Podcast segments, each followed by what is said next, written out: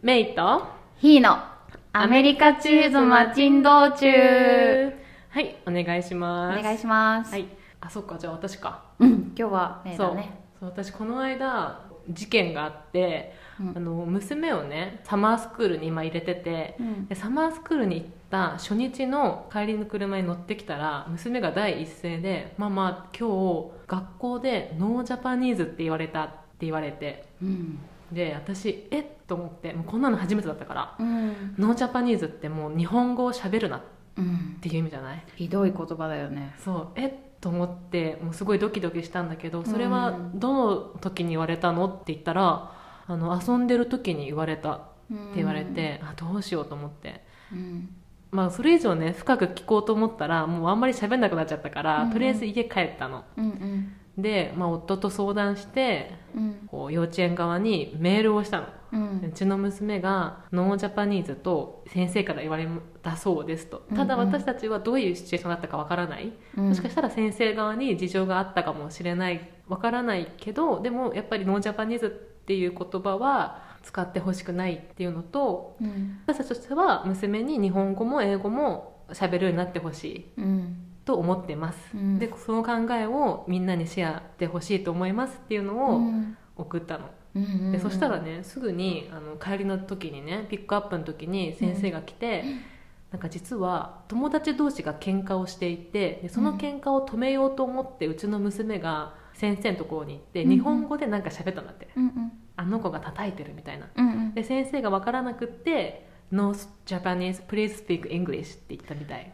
うんそう。でそれで娘的にはやっぱ No Japanese が頭に残ったみたいで、うん。まあ、でもそれは残るよね。ちょっとなんか言い方が良くないよね。 No Japanese ってすごい強いからさ。ねまあ、 speak「Please speak English」だったら多分良かったと思うけど、うんうんうん。多分 No Japanese っていうのが娘の頭の中に残っちゃったみたいで、ねあの娘ちゃんとしてはさすごいいいことをしてるわけじゃん。喧嘩を止めようとしてて。そうそう。それなのになんかパッて怒られて、ねそうそうそうびっくりしちゃったんだろうね。ね。せっかく話せるようになった日本語で、まあ何かしら言おうとしてる子供に対してかける言葉じゃないね。でしかもなんか他の子はスペイン語喋る子も多いのようちのクラス、うんうんうんうん。で他の子はスペイン語喋ってるのに、はいあの日本語はダメなの。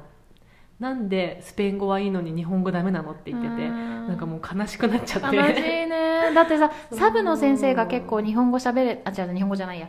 えっと、スペイン語喋れたりするからさ、うんうんうん。スペイン語の生徒たちはスペイン語で受け入れられてるんだよね。しかもまあ多いしね。スペイン語うん。喋る生徒って一クラスの中にやっぱ2人以上は大体いる気がする。いるよね、うん。半分いてもおかしくないぐらい結構ここは Spanish そ圏の人多いよね。う、ね、だから英語の次にやっぱり多いのがスペイン語だから日本語ってやっぱ圧倒的に少ないし、うん。まあ、娘のクラスは何人かいるから日本語喋るんだけどね、うん。でそのその後に先生から説明があって「あなんだそういうことだったのね。あ I understand」うんと言って言って、娘にもちゃんと教えときますって、うん。で日本語も喋っていいんだよっていうことをうん。あの娘にもちゃんと伝えてほしいって言われて。うんうんで分かりました。で園長先生からも説明があって、うん。大事だね。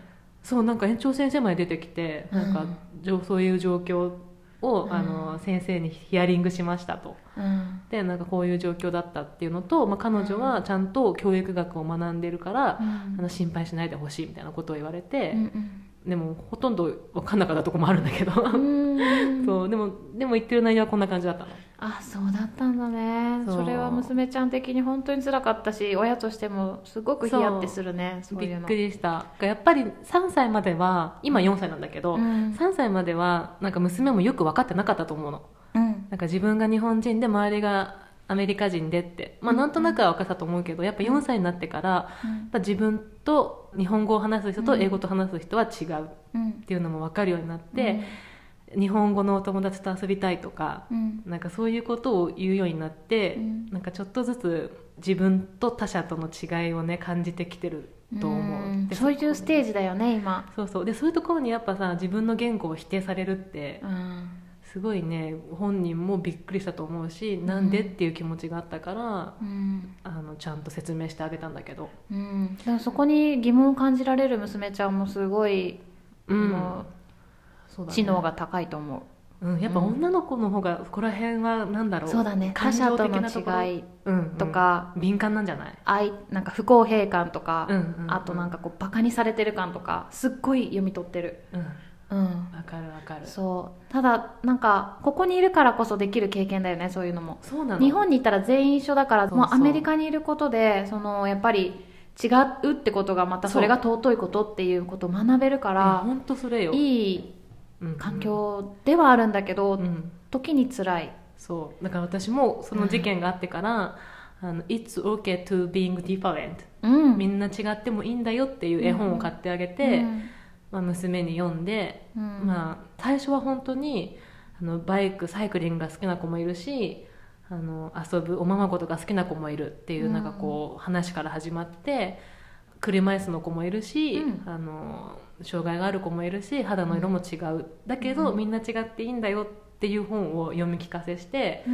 うん。だから娘もその違うことに対してあの差別とかをしちゃいけないよっていうのをなんか分かってほしいなと思って。うん、すごい。この時代にこの時代この年齢で教えないと生涯できないことだと思うから、ね。ねえ日本にいたらね多分こんなことやらなかったなって思ったたい少なくともうちらはやらなかったよね。日本で育ってて、うん。人種でねね。なんかそんなことは多分な人種で差別することってあんまりないだろうし。はい。でもなんか特に私は田舎育ちだから全員一緒じゃん、うん。うんうんだから全然そんなの気にしたこともなかったしただなんか、小学校の時とかにブラジル人が結構うん。クラスに1人2人はいて、あそういう子たちが孤立してたりとかちょっといじめられてたりする場面を見ることがあって、うんでも誰もその問題に対してうん異議を唱える生徒はいない、いなくて、ねね。うん。今思えばあれももうちょっと先生とかがね フォローすべき案件だったんじゃないのかなって思う。やっぱさ私たちはアメリカに来て少人数マイノリティの立場になるじゃない、うん。でそうなるとやっぱりマイノリその立場になった人しかわからない気持ちがあると思うんだよね、それはね本当にそう。うちの娘もねそういうのすごい敏感だから、このそうね。1年苦労してきた、ねうん。大変だったよね。あの始まった9月ぐらいの時はね。そうあのコロナが明けて9月から9ヶ月ぶりに幼稚園に通い始めた時にね、うんあの今通ってる幼稚園は3年間行ったからうん。3年目で結構持ち上がりの生徒が多かったから、うんうん。お友達も多かったんだけど、うんうんうんだけど結構コロナで辞めちゃった子が多くって、ね今年は来ませんみたいな、うん。で、まあ、新しいお友達になってうん、うんうん。もうねうちのクラスはう娘が日本人であとうん韓国人が2人いて、あと全員白人みたいなクラスだったのね、そうだったね、うん。なのでそのうん。異言語を話すうん。子供あとはうん。こう髪の毛が黒いこととか、うんうん結構みんなと違うことに対して娘はうん。疑問を持っててあしなんか心ない一言に傷ついたりもしてたからうん。うん。本当に親としてもうんなんだろう。こうアメリカにいるんだなっていうのを実感した1年だった。なんだろう。うちらがマイノリティでも全然いいよみたいな感じなんだよね、うんうんうん何にも気にしてないの。あ気にしなさすぎてなんだろう。なんだろううちらは置いてかれてるような気持ちになる時もある。そうねそうね。ううんんね。だからこうアメリカでの子育て。うん、そうは日々勉強だだよね。うん、そう子供を支えてあげないとなって思うよ、ねなんか私ねそう今思い出したんだけどアメリカに来る前に日本の子育て広場であるあのアメリカ人のパパと、あの本当ハーフとかじゃなくって、うん。アメリカ人じゃないなえっとね北欧だったノルウェーかな、うんうんノルウェーのパパと娘ちゃんがうん。子育て広場にいたの、うん。でその人はそのパパは英語があんまり喋れなかったの。片言、うんもう私と同じぐらいだった多う分、ん。でやっぱノルウェー語を話してたの、うん。だけどちょうどね娘と同じ年齢だったから、うん。あの仲良くなったのねそのパパと一緒に、うんうん。でなんか奥さんは東大で先生してるんだみたいな、うんうん。で自分が子供を見てるんだって言ってて、うん。で片言の英語でやり取りしてて、うん。でもさなんか私はたまたま話しかけたんだけど、やっぱ他の人ってなかなか話しかけないんだよねパパっていうのもあるしそうそうそうそう。外国人っていうのもあるし。そうそうそうそう。だよね。でなんか私が英語がうまく喋れなくってこうあなんて言うんだろうなって詰まってると、うん。なんか多分英語喋れるママが来て「あそれこうやって言うんですよ」って私に教えてくれるんだけど、うん。そのパパとは喋らないのよ。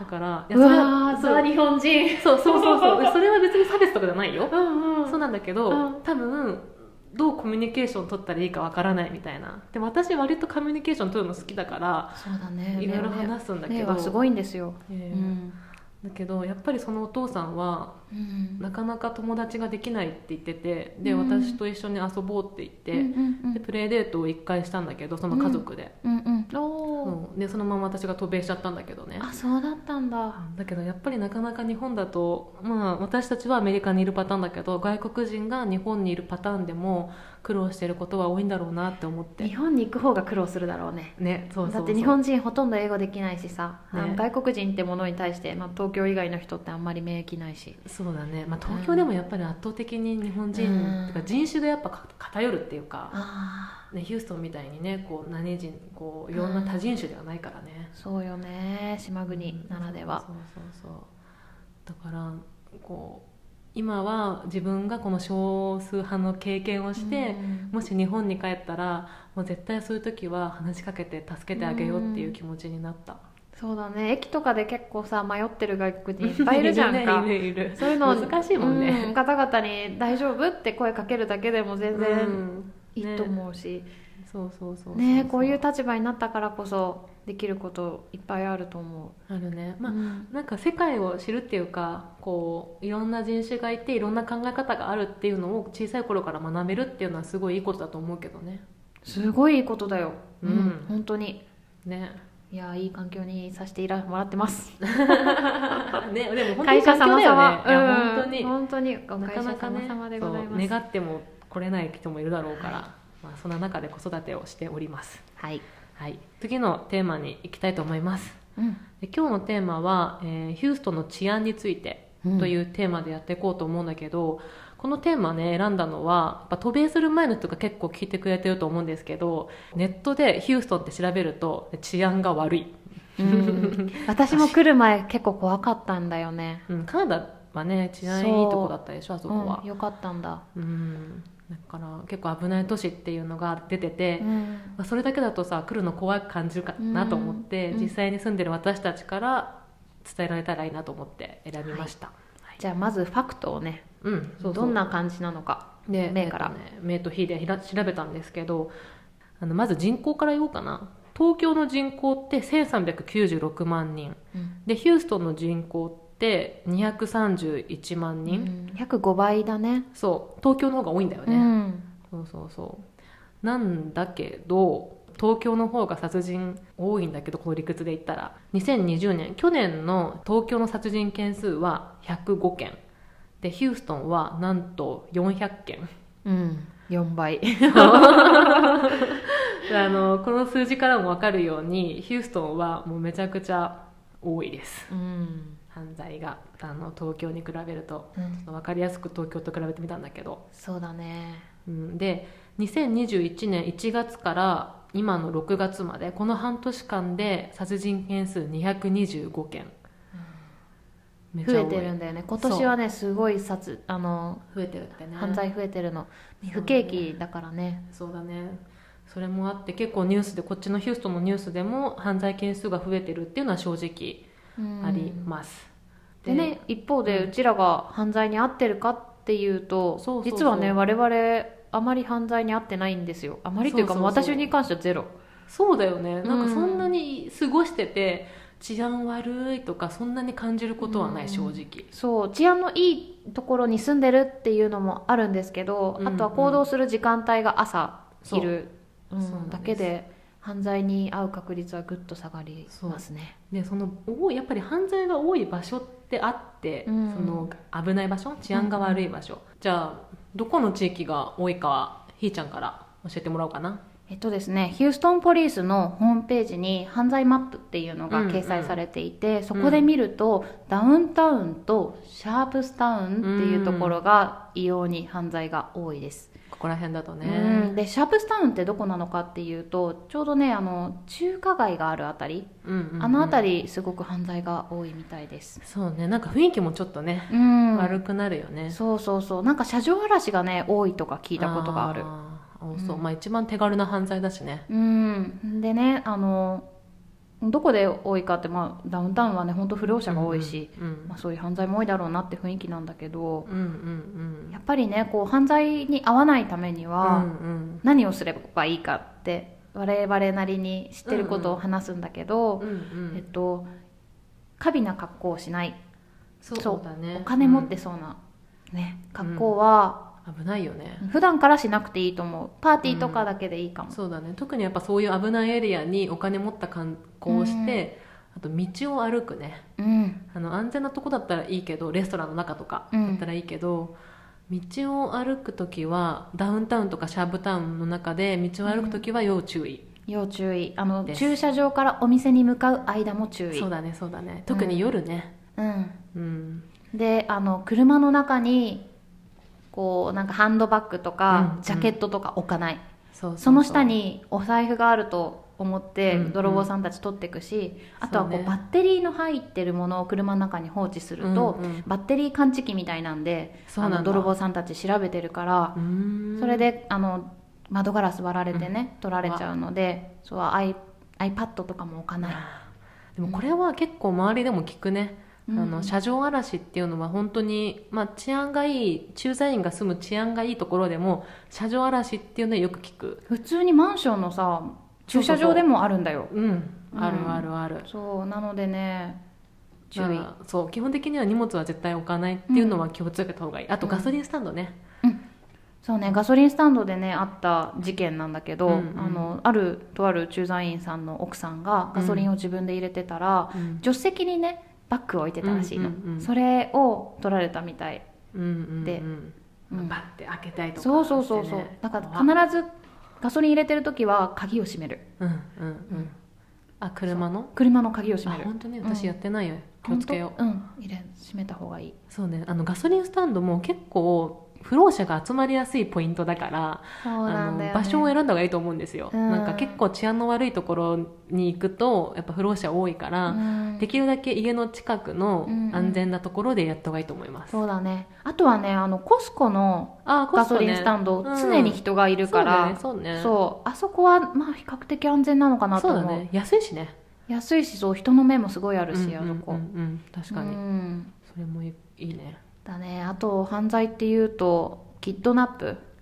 あの、うん誘拐。誘拐がね結構多いんですよ。多いね。実際あの私たちの近くでいうとメモリアルシティの,、うん。あのプレイエリアうんうん。室内プレイエリアで、ずいぶん前だけど誘拐があったっていうのがあって、うん。そこから警備員さんが常駐するようになったんだって。あそうなんだ。そうそうそう。いやあると思う。あのね一回私来たばっかり2018年ぐらいの時にあの H マート、うんうんうん。シャープスタウンにある H マートでお買い物中のママはいはい。が、まあ、1歳とか0歳の子供をカートのベビーちゃんが座る椅子に座らせてて、棚を見てた瞬間に男の人が赤ちゃんを抱っこして持ってこうとしたっていう事件があって、怖。うん、まだそのね誰に連れて行かれてるか分かんないよううなん。赤ちゃん、そうだね。そう、いやでもさ怖いね。なんか、うん。棚見てるとか普通じゃん。なんかそれを目を離してて遊ばせてたとかだったらわかる、るけど、うん。お買い物中にここに乗せて棚を見見てたら、うん。だって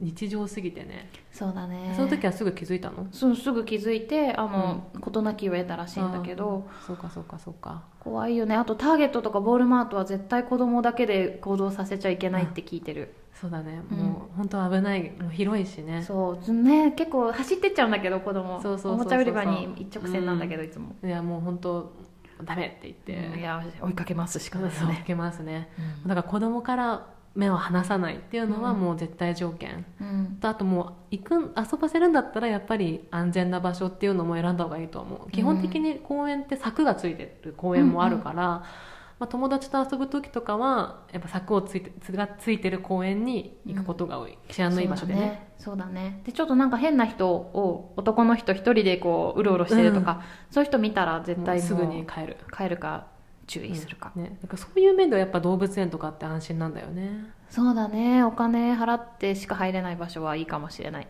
そうそうそうそう、う。んまあ、実際私たちの周りで起きる犯罪っていうのは窃盗とか、まあ、うん。そんなになんか殺人とか身の回りではそんなに起きたりしないから、そんなに日常の生活で犯罪に巻き込まれることはないと思う。うん、ほぼないかな。何かひったくりとかされた時必うんうん。ず追いかけちゃダメっていうのは聞いたことある。撃たれるって。銃で。ええだよね。私追っかけたって言われた、うん。だいだいだいだいそうそうそうそうそう。でも本当追っかけちゃうんだって本能的に日本あ人って。ーそうなんだ、うんだけどまあ追いかけちゃダメらしい、みんな普通に銃撃ってるから銃持ってるからね、そうだねそうだね、うん。そう。だからそうこの間これも私の経験談なんだけどでこの間うんとダウンタウンのアクアリウムのに行ったのね、うんうん。あのインスタにも載せたんだけど、うん。であの水族館行って帰ってきてその1週間後にそのアクアリウムのレストランで銃を持った男が、うん。多分結婚してる2人お奥さんと旦那さんで食べに来た方の旦那さんの方を撃って自分も撃って亡くなったんだって、うん。あんなダウンタウンのさ子供がいっぱいいるようなアクアリウムでそんな事件が起きたりとか、うん。あとヒューストンの野球場アストロズのゲームの帰りに銃で撃たれたりとか、うん。そうだね。銃撃事件はもう本当週に1回ぐらいは耳にするかも。そうただこれ共通しているのが夜プラス治安が悪いところそうだがほねとんどうん、です、夜ですうん。ほぼ夜中。そう。で、うん。私たちが住んでる地域かつお昼っていう時間帯でそういう物騒な事件が起きることはほぼないね。ほぼないかもね。うん。まあ、うん。年に1回あんなところで銃があっなんかモールでさ銃撃事件があって、ね。全員伏せたみたいなのを聞いたことはあるけど。そうだねそうだね、うん。たまにねそういうのに巻き込まれちゃうことも。だからもあの私やっぱモール行く時はやっぱ夫とはなるべくはぐれないようにしようねって約束してある。うん。うん、怖いよね。うん、でもこればっかりはねだからボモール絶対行けませんとはならないしうね、んならないならない。うん。だからでもあれらしいよ。もしシューティングモールでシューティングがあったらとにかくその近くの店舗の奥にバックヤードが基本的にあるんだって。うんだからもう服屋さんでもアクセサリー屋さんでも何でもいいからバックヤードに入れてもらってうん。そこに隠れるのが一番いいらしいよ。へえ。そう。モールのシューティングの逃げ方調べちゃった。た そうだね。いやなんかねもう銃撃事件があった時ってみんな伏せろって言うと思うの、うん。この伏せろっていうのを英語でなんて言うか知ってる？めえ知らないなんて。おうんとダウン？そうそうダウンっていうか分かりやすく言うとダウン、うんうん。でもう一つ用語があってそれがダックなんだって。ダックアヒっていうんだ。ルなんだへけどー面白いダックって言うと下にししゃがめみたいなもう伏せろみたいな意味になるらしくって。そっかそっか。覚えておくといいかもしれないしダックって言われたらね。ダックって言われてえ何何？でもパンパンパンパンって音がするんでしょもなするんだろうう、ね私の友達って私の知り合いだともうモールで買い物したらパンパンパンパンパンキルミーっていうなんか男の人のなんかそれは結局爆竹を使っただけだったんだけどあそ銃撃じゃなかったのキ俺を殺しなんか多分精神的に何か来ちゃってるたのか「キルミー」って殺してくれって言って爆竹をばらまいたんだって。いやもう超怖い。でもさパンパンパンパンって音だけだったらわからないじゃない？わかんないわかんない。そうだからシューティングだと思ってもう騒然としてうん。もうみんなだからお店の中のバックヤードにもう1時間ぐらいずっといたらしいそう立てこもったらしいよ。立てこもったっていうか危ない出れないもんね。出れない出れない、うん。うん。逃げるとこにいたら撃たれちゃうかもしれないからね。そうそう。ねネットでどう今どういう状況かっていうのをリアルタイムで検索してっていうのもあったらしい。へえ怖っ。そう。そっか。そう。でも、まあ、こんなちょっとこれだけ話すとさ怖く感じるけどあの日常的にあの安全なところで生活する分には、特にお昼にうん。生活する分にはそんなに怖いことはないし、うん。あの子供をしっかり見て貴重品、スマホ財布は身につけてるっていうのを徹底してれば、あのそんなに怖がらずに大丈夫です、うんっていうのは言いたい。だからもうそれとねみんな生活してるしね普通に。変な人とは絶対目を合わさない。そう。そうでもさちょっと見ちゃダメ。この間 さ私さあの娘とねハーマンパーク行ったのよ。うんいっぱいいるね。そうヒューストンズー動物園はそのハーマンパークっていう大きい公園とくっついてて、うんうん。でハーマンパークって大きい公園だから結構フローストの人がいっぱいいるのね、うんであのトレインうん。汽車が出てて、うん。あのトレインに娘と一緒に乗ったの。うん。であのさ途中から乗れるじゃない、うん。あのトレイン。乗れるそうあれ不思議なのがその動物園の前の駅から行くにはお金かかるんです、うん。3.5ドルぐらいかな1人、でそのぐるーっとそのハーマンパークを一周するんだけど途中美術館から乗る場合は無料で乗れるの。うん。でこう娘と「あはは」っつってこう乗ってたら美術館の駅に止まったの。うん。さあなんか明らかにこうダボダボの服着てなぜか傘だけ持っててなんかフラフラしてる男の人がいてでおっとと思って。それ乗せちゃう？そう。で多分みんな思ってたと思う。同じ汽車に乗ってた人は。後ろに乗ってる人とかちょっと大迷惑だよね。匂いがあって。それがさ私も、あの娘も固まったらなんと乗ってきて私たちの後ろに乗ったの。後ろで良かったのか悪かったのか分かんないけどちょっと嫌だ。でもうなんかやっぱ娘も何かを察知して私も察知して二2人とも無言になり、無無言の記者。